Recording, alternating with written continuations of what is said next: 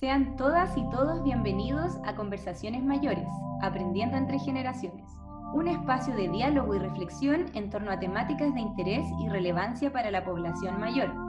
Conversaciones Mayores nace desde la Vicerrectoría de Investigación y Desarrollo y la Red Transdisciplinaria sobre Envejecimiento de la Universidad de Chile, como un espacio que tiene como principal objetivo construir conocimientos y reflexiones en conjunto entre personas mayores, profesionales y estudiantes, integrando perspectivas desde distintas experiencias y regiones de nuestro país.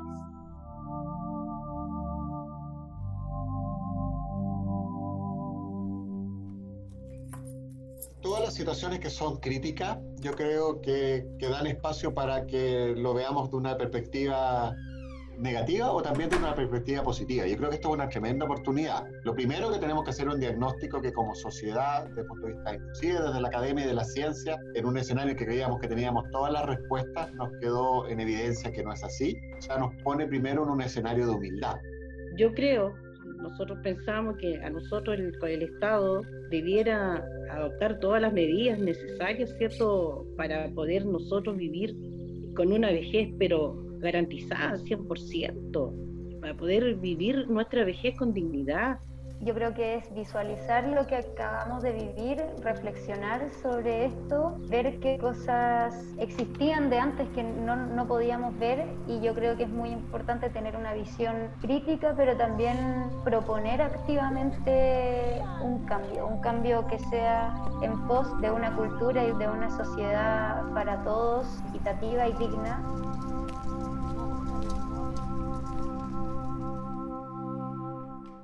Hola, un cordial saludo a quienes nos escuchan. Agradecemos su atención. Estamos en Conversaciones Mayores, aprendiendo entre generaciones.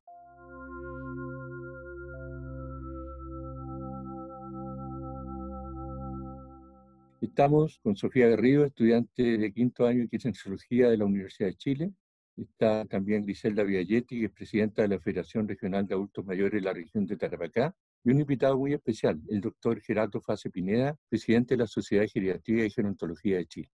Vamos a conversar sobre cómo me protejo del coronavirus en las distintas etapas del desconfinamiento, la importancia de la educación en salud y el autocuidado para la prevención del COVID-19 en homicidio.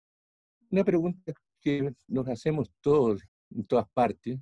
Doctor Gerardo, ¿el avance o retroceso de un paso específico a otro está sujeto a indicadores epidemiológicos también de red asistencial y de trazabilidad. Estas son palabras nuevas y quisiéramos saber cuáles son los factores claves para definir en cada fase del paso a paso cuáles son estos indicadores epidemiológicos y cómo está diseñada la red de acompañamiento de datos.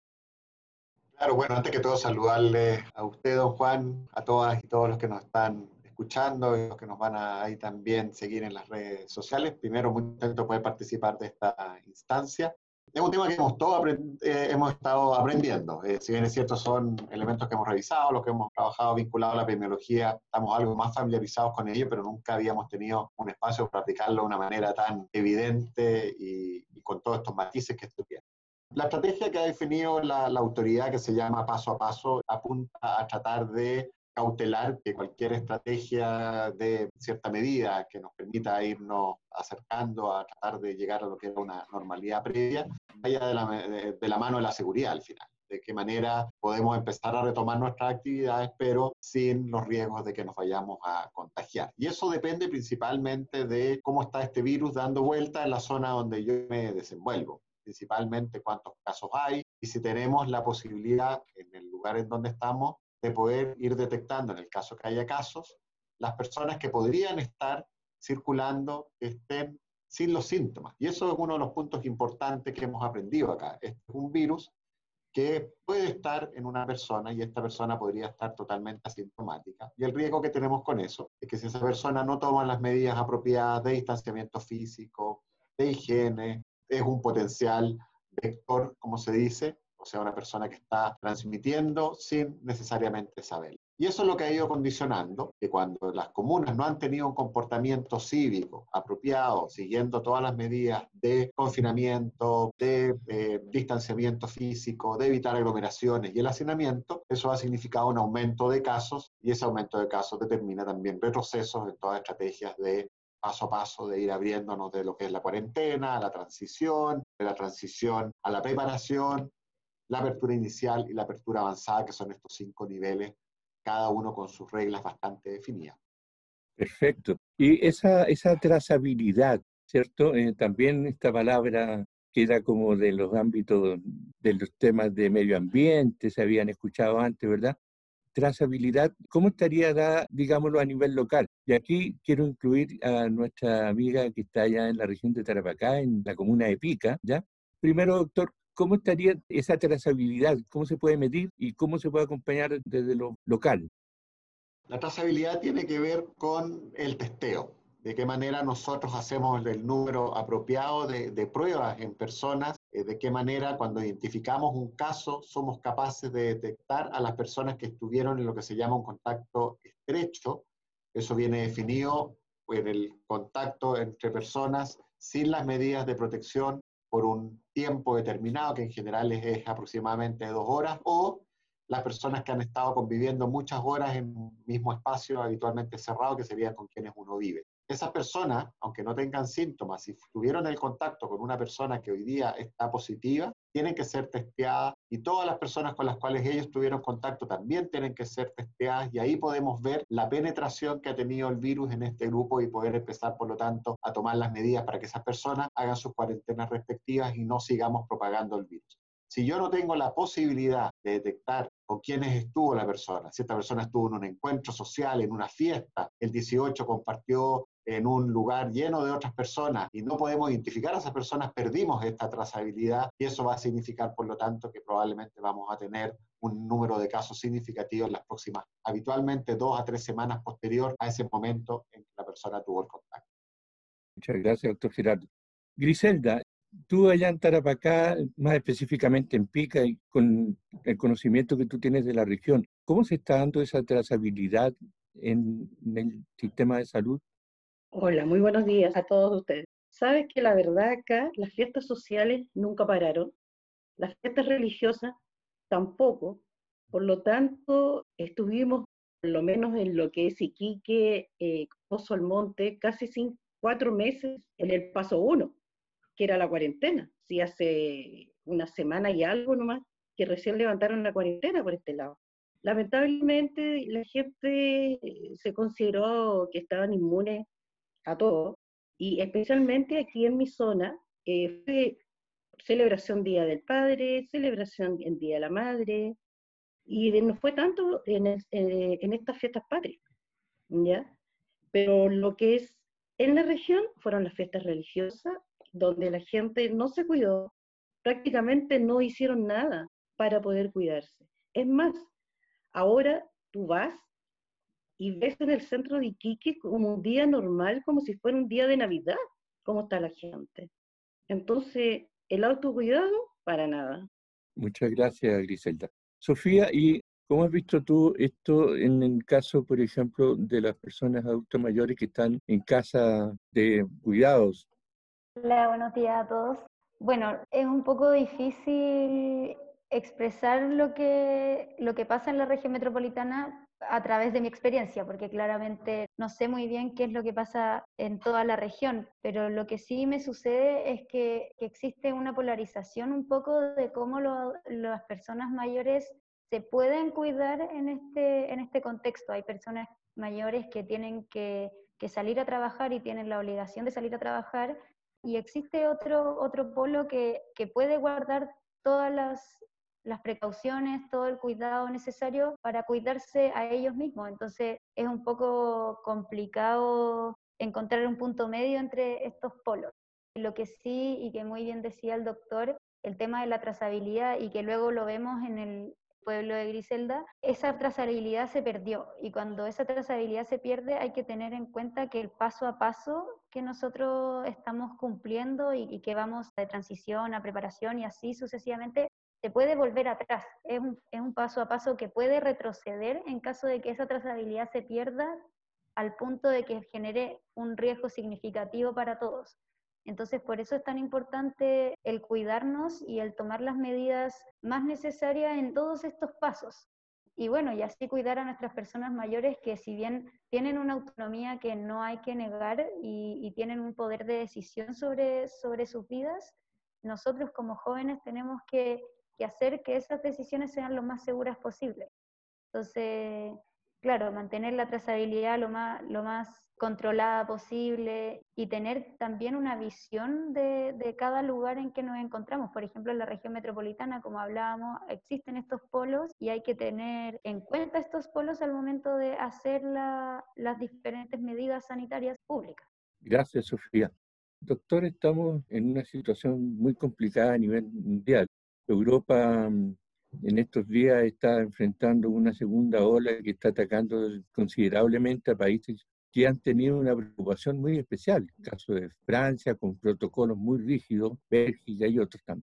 ¿Qué nos recomienda usted que estamos en este momento en primavera, cierto, próximamente el verano, pero ¿qué nos recomienda usted en, en este cuidado que deberíamos tener en cada casa? Bueno, Juan, esa pregunta es, muy importante porque tenemos que entender que esta enfermedad llegó para quedarse, por lo cual esto significa que tenemos que hacer cambios a lo que eran nuestras rutinas diarias, ya lo hemos vivido de manera bastante extrema todo este periodo de tiempo. Pero está la tentación, mencionaba también la señora Griselda de manera muy clara, en el sentido de que aquí es muy importante la responsabilidad que tengamos en esto y lo, reforzaba también Sofía. Eh, y en ese sentido, quizás el gran mensaje depende en que tenemos que no solamente pensar en nosotros, eh, lamentablemente me da la impresión de que nuestra sociedad está viviendo un, proceso de egoísmo muy marcado y de individualismo demasiado notorio. Y, en este sentido, lo que buscamos hoy día es ser lo más generosos que nunca. Esto es por mí, esto es por la gente que yo no conozco. Ese es un nivel ya de generosidad que supera cualquier capacidad. Si yo me cuido, si yo tomo las medidas de protección, si yo mantengo el distanciamiento físico, si yo ocupo mis mascarillas, si yo me lavo las manos, probablemente voy a salvar no solamente las vidas de los que están cerca mío, sino también probablemente personas que yo no conozco. Y al revés, si no lo hago, probablemente voy a ser responsable de que algunas personas que yo conozco y algunas que yo no conozco puedan fallecer. Y eso es muy importante, la relevancia de nosotros en ese sentido. Por lo tanto, la invitación es bien clara en esto, don Juan. Muy importante que empecemos a salir, muy importante que empecemos a compartir con nuestros seres queridos, muy importante que empecemos a tratar de retomar las actividades que nos generaban disfrute, pero tomando y manteniendo las medidas de seguridad el uso de la mascarilla estricto, el mantener el distanciamiento físico, el lavado de manos frecuentes, el no compartir objetos con personas que no tenemos contacto con ellos de manera habitual, de manera de mantener esto hasta que tengamos ya implementadas las medidas, eh, por ejemplo, lo que pueden hacer las vacunas en el tiempo que eso se establezca. Por el momento la seguridad es lo principal. Muchas gracias, doctor. Una pregunta en general. ¿Cómo creen ustedes que han actuado los medios tanto escritos como audiovisuales, al respecto, porque si bien es cierto, hay mucha información permanente sobre cifras, datos, ¿han actuado coherentes con relación a las medidas de cuidado o falta más? ¿Y qué hacer con relación a eso? Yo creo que si bien han tratado de, de expresar y de educar a la población lo más posible, creo que hay una sobreexposición a la información. Creo que en ese sentido, en su momento, cuando estábamos comenzando con todo esto, todos los medios de comunicación constantemente estaban informando sobre el coronavirus, pero creo que en, esa sobreexposición de información uno pierde el foco y como pierde la, precisión en donde es necesario enfocarse. Entonces creo que, que, ahí se cometió un error. Creo que es importante volver a retomar lo que decía el doctor, de que hay medidas que son inviolables en cualquier paso en que nos encontremos, que es el distanciamiento social, que es la mascarilla, el lavado de manos frecuente y es el no tocar objetos y tampoco tocarse la cara constantemente porque sabemos que nuestras manos pueden estar contaminadas. Y creo que ese punto tan fundamental se ha perdido un poco entre farándula y entre mucha, mucha información. Entonces creo que es importante recalcar esos puntos siempre. Y también lo otro que, que influye es como la baja credibilidad que ahora y actualmente tienen los medios. Creo que eso ha hecho que la población, al no sentir credibilidad en los medios, o no realiza las acciones sanitarias necesarias, o simplemente se confunde y, también es válido. Entonces creo que ahí hay que tener una, una, acción mucho más activa en cada individuo y decir, ya, quizás yo no, le, no, no tengo tanta credibilidad a los medios de comunicación, entonces, ¿qué hago? Me informo, me informo de la gente cercana o me informo de algún medio oficial y objetivo. Creo que eso es importante, no, no quedarse en la pasividad de, bueno, no les creo, entonces no hago nada. Ese, ese creo que es muy importante y habla, como decía el doctor, de algo de generosidad y de empatía muy importante. Creo que los jóvenes en este sentido tenemos un rol principal y activo. Nosotros tenemos que ser empáticos con nuestro prójimo, o sea, con nuestros adultos mayores. Entonces, bueno, eso, la sobreexposición quizá y que ahí se pierde un poco el foco y también la, baja credibilidad, que, eso también yo creo que ha influido en, esto y que, y que muchas veces ha confundido. Algo muy, muy concreto, un ejemplo muy concreto, mi abuela me decía, es que no entiendo, ¿estamos en fase 1 o estamos en cuarentena? Y es lo mismo, es el paso uno o cuarentena, es el mismo nivel y la gente no lo entendía. O el clásico chiste que se decía, entonces, ¿cuántos puedo invitar en el 18? Porque no se entendía realmente y creo que eso es una acción muy importante de los medios de comunicación que afectó. Y no solo los medios de comunicación, sino las estrategias de comunicación de nuestras autoridades. Creo que eso es muy perfectible. Gracias, Sofía. Y Griselda, en la región, allá en Tarapacá, ¿cómo se percibe el trabajo de los medios con relación a esta información? Estoy completamente de acuerdo con todo lo expuesto. Es más, acá nosotros eh, hemos hecho eh, varios tips que hemos ido entregando, ¿cierto? Como también, aparte ya de los otros que se hizo por cuenta del Estado, que duerman lo suficiente, que se cuiden, que hagan ejercicio, que se mantengan siempre comunicados con la familia, y también ocurre lo mismo, o sea, en el sentido, ¿en qué fase estamos? Nosotros aquí en Pica siempre estuvimos con fase 3. A nosotros acá nunca tuvimos problemas. Entonces, también mucha gente que solicitaba ayuda, especialmente de psicólogos, ya, porque ya la gente estaba aburrida y todavía está aburrida y mucha gente que todavía no quiere salir, solamente salen a la calle a hacer lo necesario, a buscar su pago y comprar lo, que le falta y no salen en toda la semana. Entonces yo creo, como, como bien decía, fue demasiada la información y de, la gente no sabía a qué atenerse. Y la misma pregunta que hacía ella, ¿estamos en cuarentena o también igual? O sea, la verdad, demasiada información. Muchas gracias. Eh, antes de ir al, tema de cuáles son las etapas y qué se puede hacer y qué no se puede hacer en cada una de ellas, que ya el doctor nos adelantaba algo al inicio, podríamos, porque aquí han quedado cosas claras, el tema de los miedos. Todos tenemos miedo de, de contagiarnos, tenemos miedo de mil cosas. ¿Cómo ir superando estos miedos, pero a partir de una buena información? Ahí uno, uno pudiera mencionar, don Juan, primero yo también quisiera opinar en referencia a lo que usted planteaba antes. Yo creo que, que el rol de los, de los medios no ha cumplido, yo creo, la oportunidad que tenían de informar. Y la impresión que tengo es que eh, específicamente en el grupo de las personas mayores ha generado una estigmatización de generar una figura que se presta para equívoco. Y yo creo que ese mensaje ha sido complejo porque esta es una enfermedad que sabemos que es altamente contagiosa, pero no significa necesariamente una sentencia de muerte. No significa necesariamente que mm, por ser una persona mayor uno se va a enfermar. No significa que las personas más jóvenes no se van a enfermar no significa que las personas más jóvenes no van a fallecer si les da coronavirus. Y eso fue tan dramático que eh, hemos visto también consecuencias de esta mala información. O sea, aparte de lo que mencionaba muy bien tanto Griselda como Sofía con respecto a la sobreinformación, también la calidad de esa información en muchas oportunidades, inclusive de la misma autoridad, fue confusa y se presta también para situaciones que no son correctas. Bueno, como sociedad de geriatría nosotros elaboramos también recomendaciones para un buen trato para las personas mayores para tratar de quebrar estas estigmatizaciones y todo esto que está ocurriendo en ese sentido, que yo creo que es algo que nos queda, para, nos queda mucho todavía trabajar en eso, pero que ha sido muy evidente en este contexto actual. Muchas gracias, doctor Gerardo. Ese, ese tema de, de, la comunicación, si bien es cierto, los medios tienen una responsabilidad directa porque son los encargados de transmitir, ¿verdad? Pero ¿Qué pasa con lo que están haciendo las autoridades locales? ¿Qué pasa con lo que están haciendo los municipios, las regiones? ¿Hay alguna coordinación o, esa coordinación está bien explicitada, bien tratada? Eh, Sofía, ¿algo al respecto de lo que tú has percibido?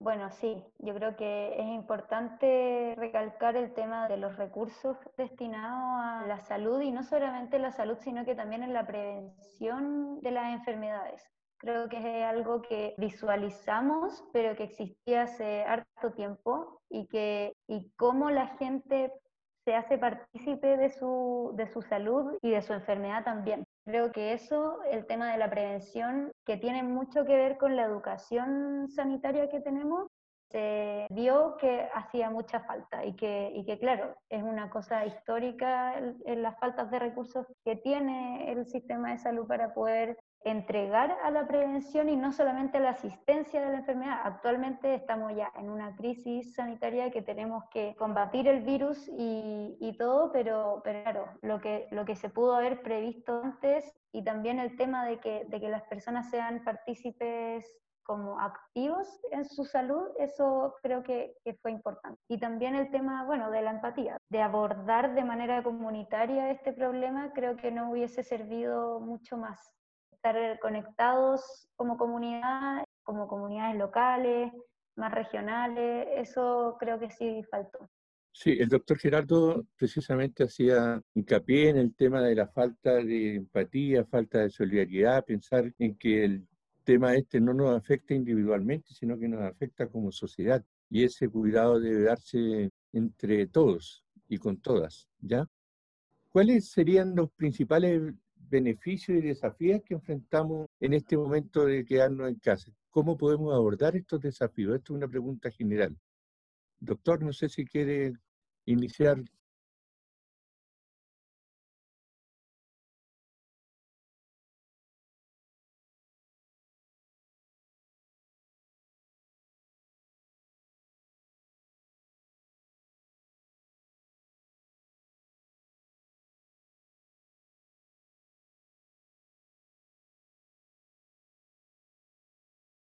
Entonces yo veo que tenemos una tremenda oportunidad para reconocer que somos solamente personas, estamos tratando de hacer las cosas bien y que tenemos un tremendo espacio para mejorar.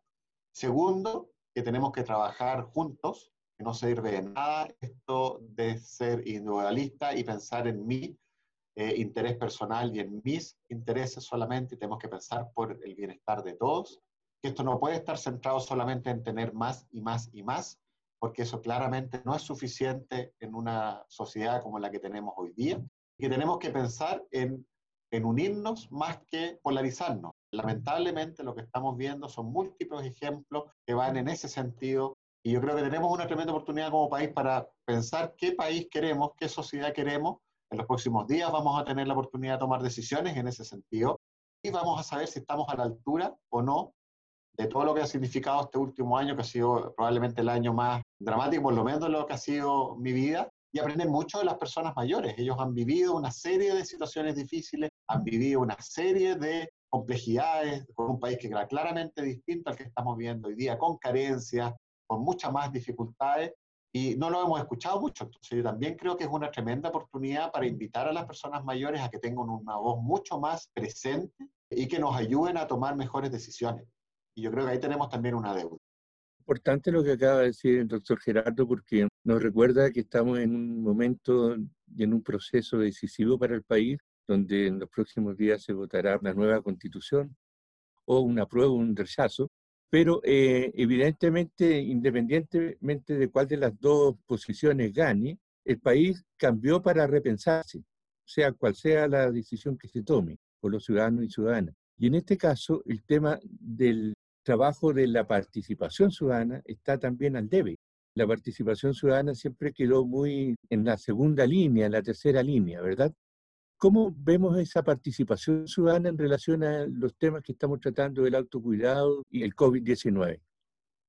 Estoy muy de acuerdo con el doctor Gerardo. Creo que en este momento es sumamente desafiante ver en qué nos equivocamos y tratar de avanzar juntos y en qué podemos ayudar al final. Yo creo que si bien hay muchas cosas y decisiones que se toman y prioridades que se toman a nivel de autoridades, nosotros también podemos tomar un rol activo en qué decidimos hacer en este periodo, si, si queremos aprender sobre esto, si queremos proteger al resto, creo que eso es súper importante recalcarlo, de que los cambios se hacen tanto a nivel macro como también a nivel de cada individuo, y eso también es súper importante. Y, y, claro, la, la participación ciudadana, como, como hablaba Juan, es súper importante, como darse cuenta de que no solamente en una pandemia mundial, sino que en todos estos años que quizás estuvimos un poco dormidos, nos dimos cuenta de que las cosas se solucionan en grupo, en comunidad, y, y creo que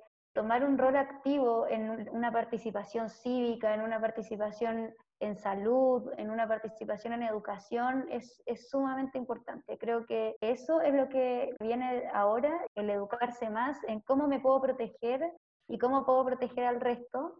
Y, creo que también eso ayudaría mucho a la salud mental de, de todos nosotros. Creo que el hecho de sentirse partícipe de nuestra salud, del sentirse partícipe de yo me estoy cuidando, además de que el resto me cuida a mí, creo que libera mucho esa disyuntiva que tenemos y quizás dudas, inseguridades que tenemos.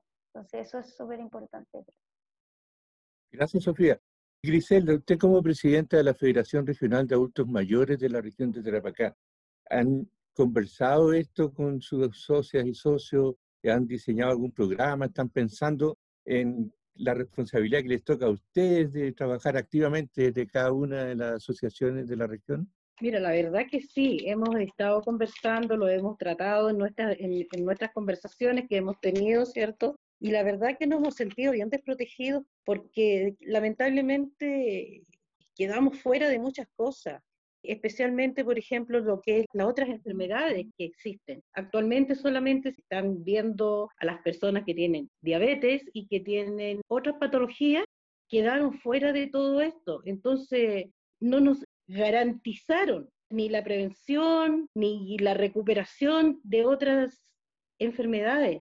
Entonces, aparte que, aparte que con el COVID sabemos que también se usaron criterios de selección ¿ya? Quienes optaban y quienes no podían optar a una ventilación mecánica. Y muchos perdieron sus vidas en sus casas porque no quisieron ir a un hospital por lo mismo, porque no estaban seguros que iban a ser bien atendidos o no. Y eso yo creo que son observaciones que uno hizo, fueron casos que uno recopiló, nosotros tuvimos que crear unas redes de apoyo para ir conociendo todas estas cosas. No tuvimos eh, preferencia, ¿ya? Entonces son cosas que duelen, son cosas que molestan, nos sentimos desprotegidos muchas veces. Entonces, yo creo de que las instancias nuestras, en estos momentos tenemos que seguir participando, tenemos que seguir eh, haciéndonos visibles. Yo creo que ese es un gran tema, la invisibilidad del adulto mayor y crear conciencia que existen personas mayores y que todos van para allá, todos vamos para allá, ¿ya? Entonces nosotros eh, tenemos que eh, autodefendernos, ni siquiera defendernos, autodefendernos, porque tampoco tenemos muchas veces a alguien que nos apoye. Y creo y pensamos que nuestros derechos de adultos como personas mayores fueron vulnerados. Hola amigas y amigos, soy Juan López Valdomá en Conversaciones Mayores. Les recuerdo que ya nos encontramos en los canales de Spotify y YouTube. Búscanos como Red Transdisciplinaria sobre Envejecimiento.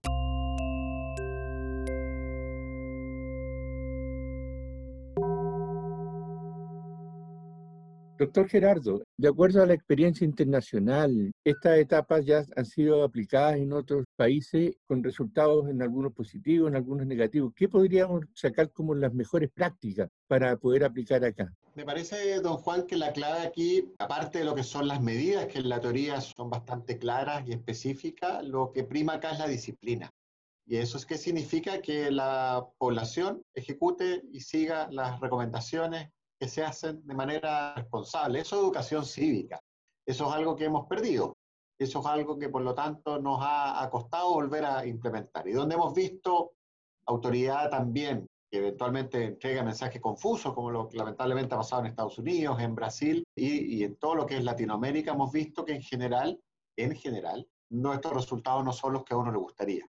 Pero hay excepciones, hay excepciones como lo que ha pasado en Uruguay, un país que es bastante organizado, que supo tomar medidas bastante rápidas y que ha sido un ejemplo a nivel regional. Y a nivel mundial, ejemplos que han resaltado también son como los de Nueva Zelanda y uno que no se ha escuchado mucho por situaciones también de la índole política, como Taiwán. Taiwán, no sé si ustedes saben, que estando solamente a un estrecho contacto de, de lo que es China, tiene 500 casos, tiene 10 fallecidos, menos de 10 fallecidos Taiwán. Entonces, era el grupo más de riesgo que estaban inmediatamente contiguos a donde comenzó todo esto. ¿Por qué? Porque tuvieron disciplina y donde las autoridades fueron dubitativas, pudiendo ser sociedades mucho más organizadas también y con una cobertura en salud mejor que la nuestra, como el Reino Unido, por ejemplo, tuvieron momentos bastante complicados. ¿Por qué? Porque el mensaje no fue claro. Entonces aquí necesitamos un mensaje claro de la autoridad, disciplina y un, por lo tanto, acatamiento de lo que son las recomendaciones. Y probablemente eso es lo que nos va a llevar por el mejor camino. Muchas gracias, doctor Gerardo. Entonces, tenemos varias conclusiones importantes. Lo que hemos conversado en el día de hoy creo que puede marcar una pauta de lo que hay que hacer, ¿ya? Se ha visto en distintos programas, en distintos espacios, pero creo que otra de las conclusiones relevantes es el tema de generar cultura ciudadana sobre lo que estamos viendo, porque tenemos un escenario complicado para mucho tiempo más. Sofía, ¿cómo ves tú el tema este de la cultura ciudadana para un cambio con relación a lo que está pasando? Bueno, creo que la cultura ciudadana se ve estrechamente relacionado con lo que decía el doctor, un tema de disciplina, pero que no, no nazca de, del abuso o no nazca de la superioridad de otra persona, sino que del entendimiento de cada persona de hacer su mejor rol en esta sociedad. Creo que eso es súper importante, darle la autonomía a cada persona de estas son las medidas para protegerte a ti y, a y proteger al resto. Entendámoslo así, de esa, de esa manera. Y claro, como, como decíamos anteriormente, tener también un cuidado constante añadido a las medidas que cada uno, o sea, que las autoridades nos dicen. Por ejemplo, si ustedes buscan en Google paso a paso COVID, el primer link que aparece en Google es este paso a paso del gobierno que muestra cada paso con su número y al lado el nombre, cuarentena, transición, preparación y así sucesivamente hasta llegar al quinto. Y eso nunca se entendió tan bien, entonces ahí está completamente claro, pero por ejemplo, en el punto 2 de transición dice que puede haber una reunión social de máximo 10 personas en un lugar cerrado, pero si yo veo que en ese lugar cerrado hay 10 personas y no se cumplen las medidas básicas que hablábamos antes del distanciamiento social, entonces yo entiendo criteriosamente que no debería estar sucediendo esa reunión porque no existen las medidas más básicas. Entonces creo que, que, claro, además de una disciplina tiene que haber un entendimiento real sobre estas medidas que ocurren. O sea, ver si es que no solamente las medidas que me dan, sino que si se cumplen las cosas más, más fundamentales. Y creo que eso es algo muy objetivo y muy concreto de cómo podría explicarse o, o, visualizarse esta cultura ciudadana, el cómo puedo cuidar al resto de, además de lo que me digan, de, de lo que yo sé y entiendo que hay que hacer. Entonces, y bueno, eso extrapolado a, todo, como creo que la cultura ciudadana no solo se basa en un deber cívico, sino que de una educación financiera también, por ejemplo, que tanto nos ha costado el tema de los bonos, de los préstamos. Nadie nos enseña eso en, en la educación secundaria, por ejemplo, que, que, es tan fundamental, la educación sexual. Y, y, muchos otros ámbitos que escapan un poco de lo que es la pandemia y el proceso de desconfinamiento, pero que, que cumple con este tema y este cambio cultural que todos queremos. Muchas gracias, Sofía. Griselda, como conclusión, evidentemente lo que se entiende en Tarapacá con, por ejemplo, la región de ustedes, muchas veces por lo que tú decías, por la parte de tradición, por la parte de sus diferentes eventos, ¿cómo podría hacerse haciendo que la gente entienda lo que está pasando? A ver, yo creo que la gente aquí en el norte, por lo menos según las estadísticas, son muy pocas las personas adultas mayores que han fallecido, ¿ya? Y creo que han sido bastante disciplinadas. Yo mm, estuve conversando ayer con muchas personas y la verdad que ellas dicen que todavía tienen el miedo, el miedo de salir. Yo les digo que no, que o sea, tienen que preparar porque este, e, este es un escenario que no va a cambiar de aquí 2021. Entonces, siguen compleja eh, su forma de ver la vida, que tienen miedo. Entonces, no sé, la verdad que es el miedo, es lo que más tienen. Personas que están con muchas enfermedades mentales, de mucha pastilla para poder dormir, pastilla para levantarse, pastilla para poder eh, seguir viviendo. Entonces, yo creo, nosotros pensamos que a nosotros el, el Estado debiera adoptar todas las medidas necesarias, ¿cierto?, para poder nosotros vivir con una vejez, pero garantizada 100%, para poder vivir nuestra vejez con dignidad, y ya hasta el fin de nuestros días, ¿cierto? Con una, con una prevención, cómo podernos recuperarnos en, en, situaciones de esta famosa emergencia que nos llegó, ¿cierto? La verdad que es bien complicado todavía por acá. La gente tiene mucho miedo, mucho miedo. Lamentablemente tiene mucho miedo. Muchas gracias. Estamos llegando casi al final de nuestro programa. Por la hora se nos pasa volando. Doctor Gerardo, y a todos, como una última recomendación de lo que hemos visto en el programa de hoy. Gracias, don Juan. Yo creo que aquí tenemos una oportunidad enorme. Tenemos que mirar todo desde la perspectiva y del lugar en el cual estamos participando en nuestra sociedad, de qué manera podemos colaborar en enfrentar esta pandemia de una mejor forma, lo plantea muy claramente la señora Griselda. Yo creo que tenemos que educar mucho el rol que puede tener las radios locales, por ejemplo, y los mismos medios de comunicación en general, para transmitir un mensaje claro, de generar las confianzas, de generar los espacios que nos permitan hacer las cosas bien con la seguridad que corresponde y dar los pasos aquí, porque todos valemos igual. Lo mencionaba también Griselda en algún momento. En algún momento se definió quién entraba en unidad crítica y quién no. Eso no puede pasar. Una persona de 80 años tiene el mismo valor que una persona de 20 años y no puede pasar por una decisión de alguien el determinar qué persona va a estar o no con la condición o la capacidad de ser conectado a un dispositivo. Entonces, eso es lo que tenemos que trabajar como sociedad, para que entendamos que todos valemos, que esta pandemia nos puso en un escenario donde se hicieron muy claras las diferencias entre unos y otros, y eso no puede pasar. Tenemos que trabajar por una sociedad más equitativa, más justa y para todos. Muchas gracias, doctor Gerardo, y un placer que haya estado en esta conversación mayor. Para despedirnos, Sofía, ¿cuáles serían tus recomendaciones? Me sumo aquí al doctor y a Griselda. Yo creo que es visualizar lo que acabamos de vivir, reflexionar sobre esto, ver qué cosas existían de antes que no, no podíamos ver y yo creo que es muy importante tener una visión crítica, pero también proponer activamente un cambio, un cambio que sea en pos de una cultura y de una sociedad para todos equitativa y digna, como decía Griselda. Y eso, yo creo que eso en lo macro, en lo micro, a cada lugar que uno vaya, distanciamiento social, lavado de manos y el uso de todas las medidas necesarias como mascarilla y escudo facial. Creo que eso podría ayudar bastante ahora, pero, pero yo creo que si podemos mirar de un poco con una altura de miras, visualizar el problema y ver qué cosas podemos cambiar para que si vuelva a ocurrir esto, ya sean uno o cien años más, eso no vuelva a ocurrir. Muchas gracias, Sofía. Griselda.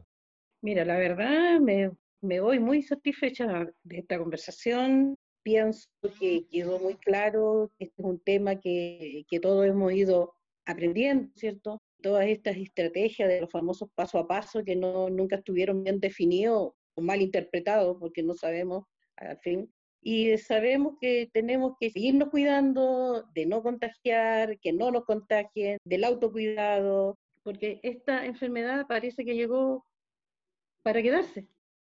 Muchas gracias a Sofía Garrido, a Griselda Viagetti y al doctor Gerardo Fase. Hemos tenido una conversación creo que bastante productivo para que cada uno y cada una aprenda el tema de los actos cuidados, de las fases que estamos viviendo y sobre todo que trabajemos solidariamente desde nuestros espacios territoriales, desde nuestro barrio, nuestra comuna, porque así vamos a poder construir un mejor país para el día de mañana. Muchas gracias y estamos hablando.